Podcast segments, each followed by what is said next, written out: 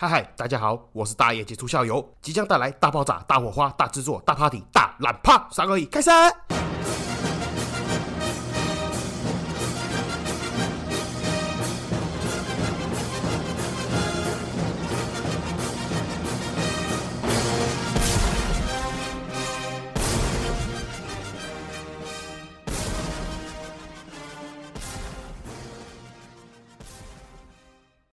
这里是社会观察日记，我是大爱解除校友，欢迎回来。好，各位如果听得出来的话，就知道我今天的声音状况更惨更差哦，因为今天的客人也一样，真的超级多，我不知道为什么，可能最近。哦，可能我是听客人讲的啦，我也不知道真的假的，因为我也没有在翻那个农民历嘛。他们说这个接下来这一段时间到下个月，好像是好日子很多吧，还怎么样，我不晓得。所以今天真的从早到晚都是结婚的客人。那本身呢就已经在感冒当中了，那又讲了一整天的话，我真的今天是讲了一整天的话，所以这个声音呢听起来是真的有点沙哑了，喉咙有点不舒服。其实本来今天想说要休息要 pass，但是想说难得明天又休息，我刚好有空闲，那不如就先录一点嘛。如果真录不完，那没关。关系，明天起床再接力继续录下去也好，至少有先录一点东西，才不会到时候哦没东西可以发，又要拖更之类点点点。好，这个扯太远了。哦，今天呢就是要来讲一下前几集有提到这个最近在帮人家当媒人婆这件事情。然后呢，如果时间允许的话，后面再跟大家聊聊我自己对于婚姻的看法，还有一点。自己的小小心得跟见解。那如果时间还有更多的余裕的话啦，就来跟大家分享一下我自己是怎么样追求女生的。好，跟大家分享一下这个经验跟技巧了。虽然我不是特别厉害，也没有长得很帅，也没有很多恋爱的经历哈，我也不是什么这个老司机就懂得这个信义区赵又廷。但是呢，几次经验还是有了。那我自己是属于这个不要脸门派的。那我很怕我们这个派系呢会这个断根哦，没有人传承，所以我还是必须要肩负起这个大师兄的责任，把这一招传下去了。好。那这个部分就扯到太远了，后面再提。先绕回来前面这个象限的部分来讲。我前次有提到哦，客人可能是看我一个死胖子，又可以交到女朋友，又可以结婚娶老婆，那可能觉得很神奇，所以希望我帮他们介绍。这个纯属是开玩笑了。我觉得客人会找我，想要让我来当这个媒人婆，主要是两个原因啊，一个是门当户对，一个是因为刚好我自己身边的朋友都属于这个适婚年龄。然后我本人呢，又属于这个很早就结婚了，我大概是二十四、二十五岁就结婚了。那小孩子也很大了嘛，三岁半了，年底就四岁了，所以他们可能会觉得我相对于同龄人来说比较成熟一点，可以跟他们家小朋友分享一下这个结婚。还有育儿，还有婚姻状况，点点点等哦。你也知道，就是小朋友们嘛，都不太喜欢跟爸爸妈妈分享有些这种私密的事情啊、感情的事情啊，甚至会觉得家里面的老多郎在杂念很烦。哦，那可能我就可以扮演这个沟通的角色。那绕回来这个门当户对的部分来讲，其实啊，就我自己最近帮这些朋友啦、亲戚啦、客人啦做媒人婆的这个过程中，我发现一个还蛮有趣的事情，就是这个门当户对呢，其实有它的合理。性跟它的这个逻辑性存在，我知道讲到这边一定有一些听众开始不耐烦，有点不爽了哦，想要喷我，觉得二十一世纪二零二二年的怎么还会有人讲这么封建的话，这么古板的话？但你先冷静听我讲完，你就当我在狡辩，在诡辩也没关系。一般大家讲到的这个门当户对，是指说相亲的两方，或者是说结婚的两方。家庭的这个财力、财富差不多相等，一样有钱，还是一样穷，还是一样中庸。但这跟我的见解、跟我的版本的门当户对不太一样，只能说是对一半。就是在门当户对里面呢，其实家庭财富不是重点，但是它又却影响了其他的部分。那我相信我讲到这边，一定还是会有听众想要反驳，我觉得我都在放屁。哦，他身边明明有哪些人？还是她自己本人就是这样子过来的哈，她的男朋友、她的女朋友家里面很穷，他们家很好过，可是最后呢，也走到了这个婚姻的这一步，好，如今到现在还是非常的甜蜜，非常的恩爱，根本就没有什么狗屁门当户对的部分。首先，我不是要反驳你，但是这种情况通常有一个共通点，就是绝大多数你们是自由恋爱的，哦，你们原本有一个重叠的、相同的交友圈、工作圈，甚至你们是同学、你们是同事，同一个喜好的俱乐部里面，所以认识的，所以你们有机会慢慢的认识对方，然后从中去探索，说到底对方适不适合你们。但是我说的这个门当户对嘞，绝大多数是否这个相亲的市场，因为你要知道嘛，假设我跟一个女生吼，因为有共同的这个亲戚朋友长辈。点点点等介绍。然后我们两个到了这个相亲的场所去，第一次的见面，我们两个就互相的没有共同话题。聊得也不尽欢，看对方也不顺眼，那我们何必要继续尝试下去呢？应该通常正常人就是到这边就停损了，然后再去相亲下一个对象。所以这个门当户对啊，它是有一个底层的逻辑，然后慢慢的一层一层往上推，推到后来你会发现怎么又绕回去原来的原点，这个门当户对的部分什么意思呢？我就讲这个人话来解释一下。你试想一对年轻的男女。哦，因为人家的介绍，所以来相亲。在这个之前呢，两边互相双方都不认识。那第一次见面，两边为了互相更认识对方多一点，一定会开启一些话题。那本来互相不认识的情况之下，要开启话题，能聊的有哪些？不外乎就是最基础的嘛，职业、学历、兴趣、喜好、宗教、价值观。然后你会发现，以上这六点，除了这个喜好跟职业会受原生家庭的影响比较小除外。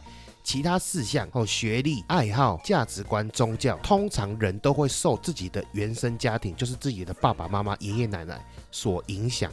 然后还有一个重点，什么东西对两方日后的相处会有重大的影响呢？就是习惯。然后偏偏我们一般人呢，会有这种习惯的养成，绝大多数的原因也是来自于这个原生家庭。那这个包含的有多大嘞？你的饮食习惯、你的睡眠习惯、你的卫生习惯，点点点等诸如此类，每天会发生的事情，你就想看看嘛。假设你家里面，你爸爸妈妈是做菜市场的，做早市的，你们家都习惯了晚上八点就睡觉，早上零凌晨两三点、三四点就起床，数十年来如一日。结果你认识一个女生，他们家是做宵夜场的，做夜市的，营业到凌晨两点，回家洗洗睡，三四点一路睡到下午两三点才起床。不要说生活习惯这个问题了，就是你连平常要怎么去约会，还是两个人平常什么时候可以聊聊天、讲讲电话，你都不知道。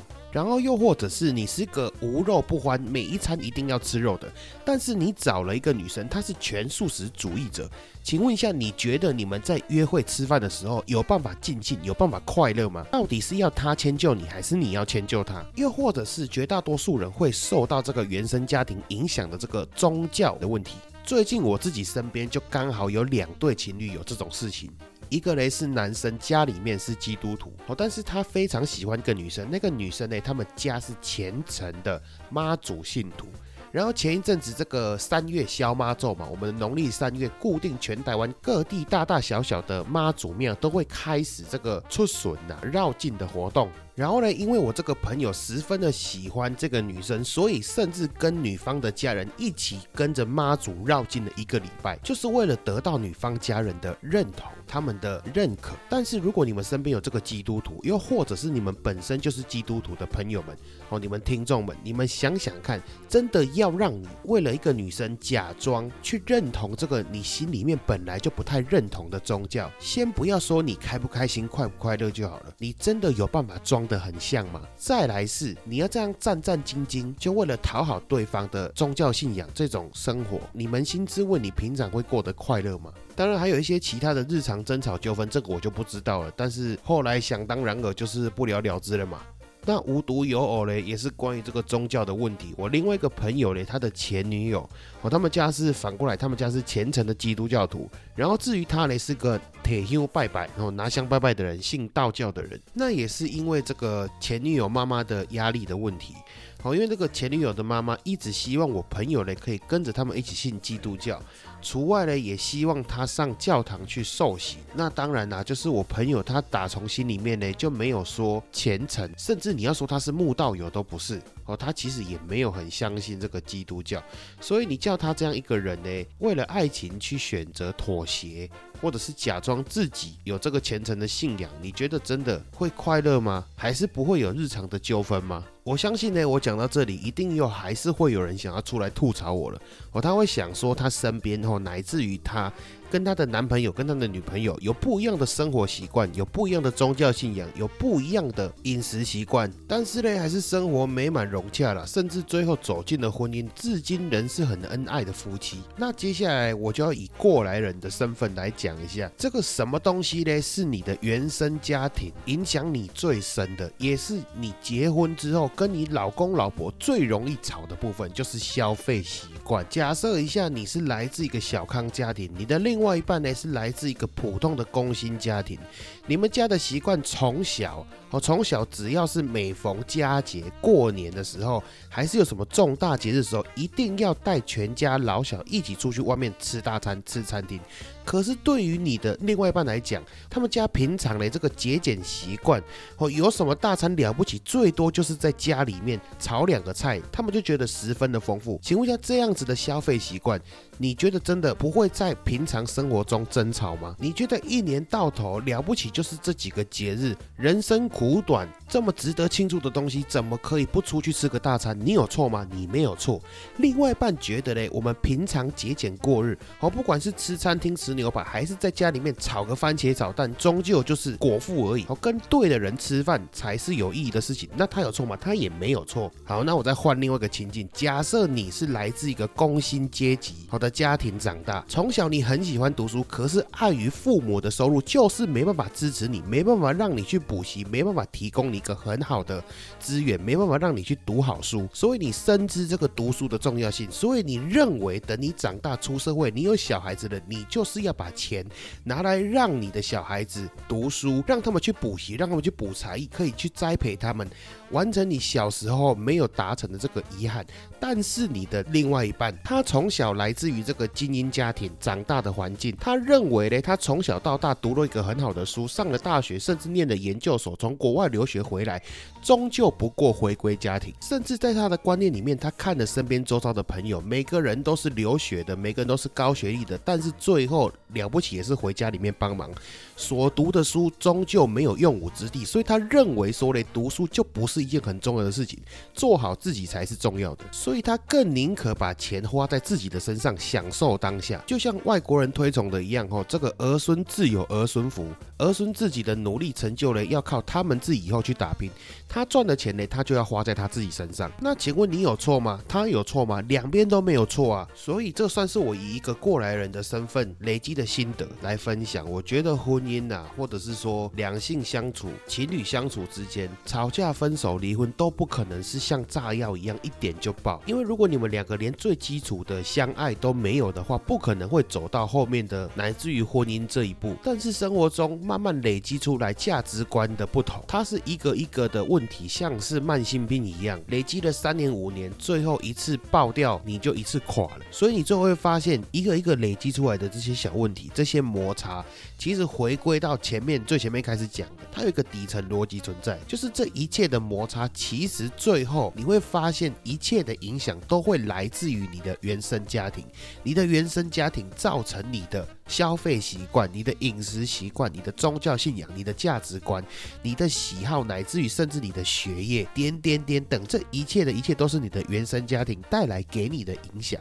然而，你去找了另外一个原生家庭背景跟你完全两相径庭的人，你觉得他有可能不跟你产生摩擦吗？所以回到最前面讲的，这个就是我自己认知的门当户对。他可能跟传统的门当户对不太一样，但是又对了一半。就是家庭的财富固然不是门当户对最重要的那一部分，但是确实是影响了整个门当户对里面其他重要的因素。当然，我不是指全部，但是你一定会发现，因为他的家庭原生家庭是来自于一个高收入、高资产家族，所以导致于他的价值观跟他的消费习惯点点点等，就是差不多长这个样子。又或者是说，他的原生家庭就是来自于一个一般的工薪家庭。受薪阶级，所以他的生活习惯、他的价值观差不多就是在这个样子。这个不是包或者是扁，这就是单纯的哦。你在河里面生活，所以你长了蹼；他在地上生活，所以他长了蹄。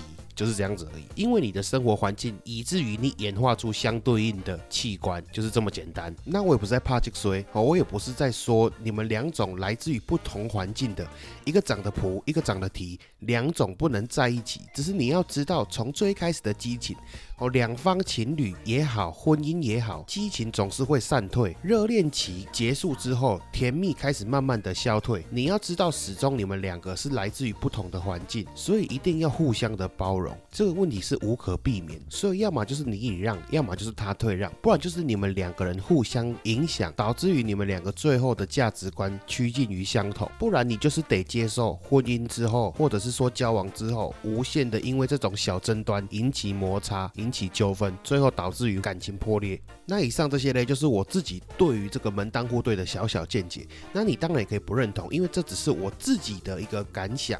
那当然，爱情这种东西呢，是没有一个正确公式，也没有一定。我只是单纯以我自己当媒人婆的这个心得来做一个归纳，哪一种类型的相亲对象比较容易走得下去，比较容易走得长久？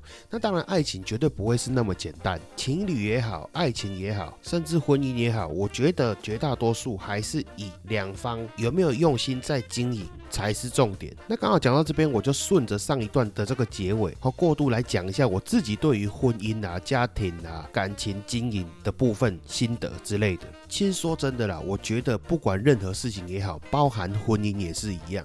只有适合你的才是最好的。我这里讲的比较赤裸一点，我觉得对象，尤其是婚姻，你要走入婚姻的殿堂，不要依靠你的性欲来去选伴侣。什么意思呢？就是我们是人，我们不是狗。性生活是你生活的一部分，但是不是全部。不要说身边的人呐，我们自己小时候也一定都有讲过这种话。女生小时候她一定讲说，她以后要嫁给一个白马王子，我嫁给一个又高。又帅又有钱，最好是外国人，五官深邃，生一个混血宝宝。哦，啊，男生更简单，男生更单纯，他就是要娶大的，什么大的，就是奶大的。我也不会演的，直接讲。我也曾经跟朋友讲过，我自己最喜欢的就是哪一种，就是妖艳贱货型的。但是扪心自问啊，你摸着自己的良心，你们的条件，我的条件，真的有好到女生可以去娶一个高富帅白马王子？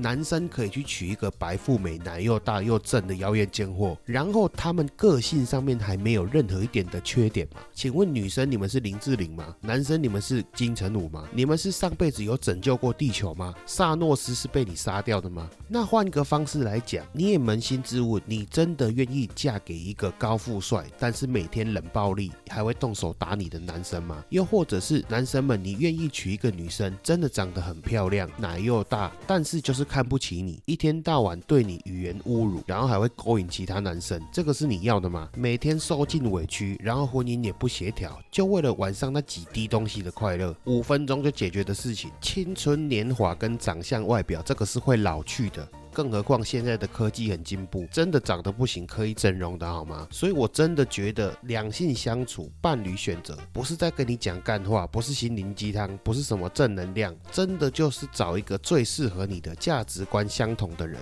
至少对于我而言，我是这样子来去择偶的。当然，我的意思也不是说你们择偶的时候一定不能看外表，一定不能看长相，也不能找帅的，也不能找漂亮的。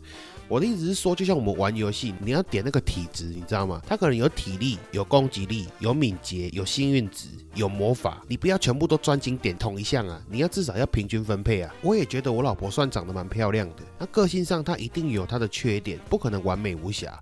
只是它的缺点刚好就是在我可以接受、我可以容忍的范围内。最主要的是我们的价值观相同，所以这样才走得长久。我的意思就是说，我们每个人都会有一个核心的价值观：什么东西可以触碰，什么东西不可以触碰，什么东西我可以配合你，什么东西你要顺着我。这个核心的价值观呢，远远比外表长相还要重要。因为我的个性来讲，我自己是很不喜欢那种不确定性，又或者是说不能掌控的情况发生。我可以接受自己开车，又或者是说多花一点钱坐计程车，但是我不。不喜欢坐大众交通工具，就是因为我没办法掌控，没有办法要停就停，要走就走，甚至临时改路。我也很少会去尝试新的餐厅，我通常都是喜欢吃的口味，喜欢吃的餐厅，我就会一直吃，一直吃。直到我腻了为止，我才会换一间。哦，因为我知道这间餐厅我常来，我习惯了。它的口味虽然不会特别惊艳，也可能不会像第一次吃那么开心，但是至少它不会雷到我。至少我从头到尾的用餐体验是开心的。对于婚姻来来讲，我也是这样子。我不喜欢有太大的波动，我也不喜欢有太多的不确定因素。所以在结婚之前，我就会先跟我的当时候的女朋友，现在的老婆去讨论，我们从这个财产的分配到以后家庭的分工。甚至当时候我们才刚结婚，就已经谈到后面的，比如说家庭理财部分，或者是说生小孩，你需要什么样的条件？哦，因为生小孩我只有负责那几 CC 的任务而已，剩下的后面的任务都是你在受苦，所以我一定会提供你部分的，看你想要什么礼物，还是你要月子中心，还是你要请月嫂，那我 total 我可以花多少钱是我可以支付的范围之内，那你想要怎么分配，这个我们全部都讲好。那生完小孩之后，谁要带小孩？哦，是你要带小孩，还是我有？余裕、我有能力再去请一个外籍的义工来帮忙照看，还是甚至我的爸爸妈妈可以帮忙带，这个我都全部先讲好。甚至连小孩当时候都还没看到，我们就已经聊到后面的育儿，还有这个小孩子的教育问题。然后你会发现，其实这样子讲着讲着，你跟你的伴侣两边讲好之后，照着这个规章去走，真的不会有太大的意外跟挫折。就算有，也都是小毛病。你懂我那意思吗？就是你 SOP 已经列完所以接下来就是照着这个步骤去走而已。途中一定会有发生小意外或者是不可控的因素，但是你只要需要小小的补救去调整，那就搞定了，绝对不会有什么大争吵，以至于吵到说什么要离婚干嘛之类的，都不会发生这种事情。那我知道一定会有人觉得说我这种做法很无聊，怎么好像在开公司一样，怎么连感情呢都很像在招聘员工一样？但是我要反问一句话，人家都说家庭跟感情需要经营，那请问一下，你经营一间公司难道不需要 SOP 吗？难道不需要规章规范吗？员工薪资福利不用写清楚吗？那不然平常你是怎么经营的？或许你也可以说我是有很强烈的不安全感，这个我也承认，我很不喜欢家庭破裂的那种感觉。所以我也常常跟我自己的爸妈、跟我的老婆、跟身边的朋友讲说，人家连续剧里面是有小三、有外人、有坏人来介入，才导致 g 刷得。对于这种自己把自己家庭弄得 g 刷得的人，我一律都觉得他们很蠢。哦，感情跟家庭是需要经营的，经营就是叫你做些事情，不是放任他自生自灭。它不是个名词，它是个动词。所以在结婚之前，我也跟我爸妈讲，如果你们未来对于你的儿媳妇有任何不满，请你你告诉我，我再去告诉我老婆。相反的，我也跟我老婆讲说，如果未来你对我的爸妈有任何不满，请你告诉我，我再去告诉他们。我居中做一个缓冲的作用，来去调解，来去守一样。那事实上呢，他们跟我讲，我其实都不会跟对方讲，因为你跟对方讲呢，只是在为未来制造一个隐患而已。哦，千万不要去讲。你要做的事情就是排除纠纷跟错误。即使他们真的是做了错事，你也要想办法把它圆回来。然后婚前我也特别跟我老婆讲，我家里面的事情我必须要帮你处理，但是你们家的事情你必须要帮我处理。就是我们要各自的帮对方在对方的家庭里面讲好话，才不会造成未来的隐患。尤其是夫妻吵架，绝对不能回去跟妈妈讲坏话。如果你们未来还有打算要相处，绝对绝对不能回去。讲自己老公老婆的坏话，即使他杀人放火。我看过太多这类型太蠢的故事了，就是那种老公跑去跟妈妈抱怨，比如说老婆比较外向一点，很常跟外面的男生称兄道弟，让你感觉到吃醋，所以你跑回去跟你的妈妈抱怨。结果未来就算你跟你的老婆讲开了，也和好了，但是你要记得，你的妈妈就是她的婆婆。永远都会记得这一件事情，然后他只会看他的媳妇越看越讨厌而已。哦，女生也是一样，千万不要回你的娘家向你的妈妈抱怨你的老公，除非你想跟他离婚了。我遇过太多这种很蠢的故事。我平常在家里面骂老公骂不够，回到娘家跟妈妈抱怨说，gay 的这类白昂，哦，她老公什么样又怎么样，又懒惰又烂又不负责任又不会赚钱，点点点等。讲完了之后，气消了，吐完苦水了，回到了家庭，好像一切事情都没发生过。但是结果，这个岳母看这个女婿越看越堵然，越看越不顺眼。你觉得未来这个婚姻走走得下去吗？那你们为什么又要逞当时之勇？为什么要吹秋呢？为什么要管不住那张嘴呢？还有一种也很蠢哦，就是婚前还没有结婚之前，好比说男生就跑去跟女生讲说啊，我妈妈很不喜欢你，我妈妈觉得你不呆宅，一点都不贤惠，点点点等。啊，又或者是你无聊，你嘴秋，跑去跟你男朋友讲说啊，我妈就看不起你，我妈觉得你穷。这种东西，我跟你讲，千万不要去讲这种话。好吗？你有想过当下你可能觉得嘴球，可能觉得好玩，甚至你可能觉得不在乎，只是打打嘴炮。但是对方如果记进心里面的话，那会是一辈子的疙瘩。你不要觉得这个例子听起来很蠢，我跟你讲，我现实生活中遇到超级多这种状况的。尤其是那种臭直男，直接跟自己的女朋友讲说：“我妈妈不喜欢你。”干那个结婚之后，真的直接变成婆媳问题。你要做的是用引导式的，让他们两边的误会化解；又或者是说，你用暗示性的，你用规劝的，你用柔性诉求的，让你的另外一半看看能不能尽量的达到长辈想要的那个样子，甚至用装的也没有关系。就像你也会在你爸爸妈妈面前装乖小孩吧，甚至不止在你的爸爸妈妈面前，同时也会在另外一半的爸爸妈妈。面前装乖吧，这个不是虚伪，这个是人情世故。所以这一段的总结就是，如果你们两个还想要婚姻能够持续下去，还希望能够继续走下去。千万不要挑起纠纷哦，不要没事制造对立，不要跟自己家里面的人抱怨你的另外一半，因为吵架没有好话。重点是胳膊是往内弯的，你的爸爸妈妈绝对会比较相信你，好吗？那如果在这个基础之下你可以做得好的话，再加上第二点就是帮对方做你们家自己的和事佬，你只要记得我的过来人的良心建议，你今天不去处理你妈妈跟他的关系之后，你就是被夹在中。中间当夹心饼干的那个人，最后业力引爆的时候，都会回到你自己身上，痛苦的是你自己。哦，你现在可能觉得很好笑，看你的妈妈跟你的另外一半在吵架，在骂他，可能觉得很好笑。我跟你讲，未来你就笑不出来了。所以我这里还是要跟各位这个广大的男性同胞、男性听众讲一下，千万不要小看这个婆媳问题。一旦你看到小小的火苗被点燃了，请你马上去灭火。好吗？不要为难你自己，最后都会业力引爆的。所以其实这种婆媳问题哦，真的没有正确答案，只能靠你各位这个人生的智慧去处理。发挥灵机应变的技能，但是我必须要讲良心话啦，就是你自己想象嘛，这个女生哈，你的老婆从她的原生家庭，她离开了她的原生家庭，嫁到你家去，这个是你的原生家庭，你有主场优势。有时候常常会有朋友问我说，他很好奇他的老婆跟他的妈妈到底在吵什么东西，到底为什么会有婆媳问题，到底为什么可以每天吵架？但你要知道，你跟你妈妈相处生活几十年。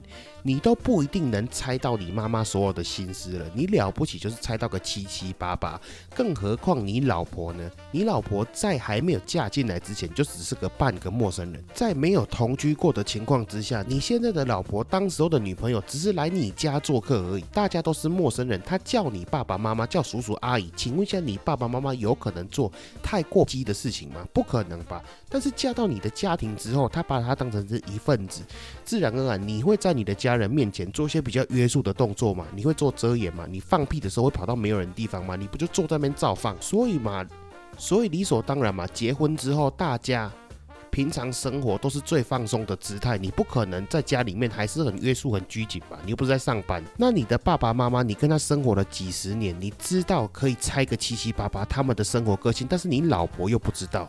那你老婆她觉得她就是在做她自己，但是她可能无意中触碰到你妈的逆鳞。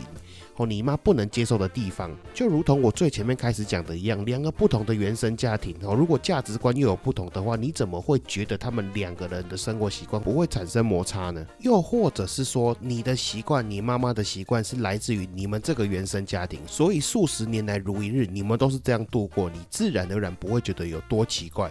但是对于一个刚加入这个家庭的你的老婆来讲，她看起来就觉得你们的行为模式很奇怪，跟她的行为模式合不在一起，所以你当然下意识都会觉得说，为什么拎包弄得欢？为什么老婆都在吵？明明妈妈也没有很奇怪啊，老婆比较奇怪，因为你要知道，你们本来就不是同一个原生家庭长大的，生活习惯一定会有摩擦。那我知道我这样绕啊绕啊绕，有些人可能已经听不懂我到底在攻杀小，怎么一直在鬼打墙？那我就讲人话，用朋友的亲。亲身经历故事来解释，我来比喻给大家听。像我有一个朋友，一个女生朋友，她嫁到乡下去，她的老公住在乡下。那他们家里面呢，算是比较保守、有信仰的，尤其是非常相信某位老师、某位算命老师。那我朋友呢，算是比较现代、比较流行的女性哦，她也是个归国留学归国的女生。那所以她嫁到这个家庭里面呢，她也是因为这个信仰的关系，造成很多的纠纷跟纷争。那当然，因为我们良心讲哦，这个玄学的东西我不评论。但是呢，这个我朋友他夫家找的这个老师，在当地的业界，大家都算是有口碑。他服务的客人呢，通常都是在地大企业。每个人都生意做得还不错。那至于我朋友他们的夫家也是非常的相信这个老师，那也确实这几年的生意一直都不错，也有赚到大钱。所以你也不能怪说他们的夫家非常相信这个老师，只是因为有时候呢，她的婆婆因为信仰的关系，因为相信老师的关系，常常会告诉我朋友说。比如说像是他的床不能随便乱移动，否则会怎么样怎么样怎么样。那我朋友甚至想要把床上面放一个床垫，比较软，比较好睡，这样也不行哦，这样有可能会触犯老师的禁忌，这样也不行。那又或者是说我朋友，因为他最近生了个小宝宝嘛，他想把小宝宝带回娘家，给娘家的爸爸妈妈看哦。正常的老人家一定都喜欢跨孙。但是也因为老师算过的关系，老师说这个小朋友嘞，哦跟这个娘家的祖先有相犯冲了，所以哦小孩子不能带回娘家，至少要等到好像几岁之后。那我朋友听了就很不乐意，就很不爽了啊！怎么可能不让我的小孩带回去给我爸爸妈妈看是什么意思？那你觉得我朋友有错吗？我朋友当然没有错啊，她只是一个现代的女性，她不相信这种玄学类的东西，她相信科学啊，她没有错啊。但是反过来说，我朋友的夫家有没有错？其实就我的感想呢，我觉得也没有错哦，因为你要知道，这个每个人呐，对世界的认知。对这个世界的了解，就是建立在你自己所看、所听、所闻的经验累积里面。在他的世界里面，从他年轻的时候，他就觉得这个老师很准，所以这就是他的核心价值观。你并不能说他是错的，因为至少这套方法在他的世界里面是有效的。所以就是因为这个样子，我朋友的老公一直觉得他的老婆无理取闹，觉得他的老婆累欢，为什么就不能乖乖的、正常的听妈妈的建议，或乖乖的听老师的建议？这个就是我拿这个故事来当例子的原因，因为两个不同原生家庭原本的核心价值观就不一样。那个老公完全没有想过说，老婆他们家并不是这样子在过生活的，所以下意识会觉得他妈妈的做法没有错哦，因为这个就是属于他们家自己的核心价值观。好，那大概就是这样子哈。这个后面呢，越录越不知道自己在攻啥小，可能是时间也晚的有点累了啦。那又开始有点语无伦次了，那就是随便草草做个结尾。我觉得有时候是这个样子的，就是我们在夫妻相处的时候，有时候你把自己抽离那个角色，你从你老婆的角度或从外人的角度来看，你就会知道说到底对方在不爽什么，大概是这样子。那最后的最后，我还是要讲一下哦，就是我觉得我们台湾的男生呢，也不是说台湾男生啊，华人嘛，也应该好像也不止华人。那种日本人、韩国人好像都这样，我觉得就黄种人啊，我觉得我们黄种人刻在 DNA 里面，好像一种基因，就是大男子主义，觉得男人男主外女主内。还是觉得说自己是这个家里的唯一经济来源，自己是这个家里的顶梁柱，哦，钱都是你在赚的，啊，老婆都在家里面躺着，不知道在干嘛，都在花钱，浪费时间。其实说真的啦，我觉得你应该这样想啊，就是你自己在外面工作打拼的同时，家里面有一个人在帮你顾家。哦，请问一下，你觉得你真的觉得有人在家里面帮你顾小孩，帮你整理家庭，这个是无偿的吗？你如果今天你老婆没有帮你做的话，你请人家来做，是不是也需要钱？有劳动就有产值，有产值就等于钱。哦，你不能觉得都说你自己在外面工作，你在赚钱，老婆都在家里面废。我觉得这就很像哦，开公司一样，你知道吗？你就想象两个人在开公司，哦，一个是你，一个是你老婆。你的工作是在外面接单的、接生意的、签约的、跟人家 social 的、跟人家喝酒谈生意的。那你的老婆就是在负责公司里面运营。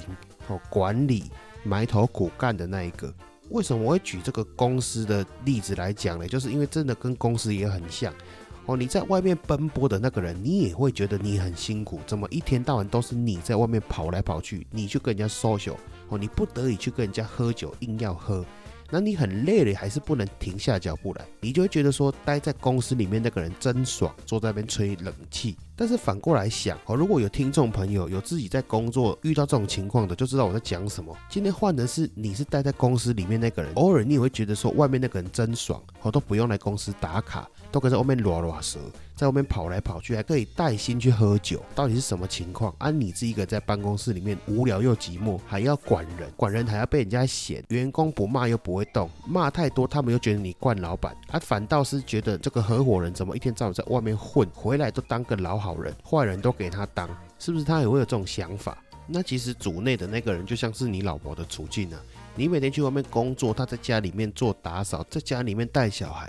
哦，坏人黑脸都是他当，你回来了就是一个好爸爸的形象，跟小朋友玩。然后呢，你又一句说：“我工作很累了，我先去洗澡休息了。”东西丢着又是他在做，他搞不好也会有这种想法。所以千万不要有那种你在外面工作，薪水是你带回这个家庭，你就是最大的那种观念。我自己都是每个月带薪给我老婆。做家事的，我也不会认为那个是她的零用钱哦，因为那个就是她的劳动收入。不是我同情他，不是我可怜他，所以给他的，这个是他应得的。那大概就这样子了。本来想说还可以跟大家聊聊这个怎么跟异性开口，怎么去搭讪女生、点点等之类的。那我想是有空下一集再聊了。好，感谢各位，感谢你们听我在讲干话，讲到后面有点语无伦次，爱你们各位，拜拜。感现在已经凌晨他妈五六点了，感真牛逼，他妈很会拖时间。好，爱你们各位，拜拜，周月。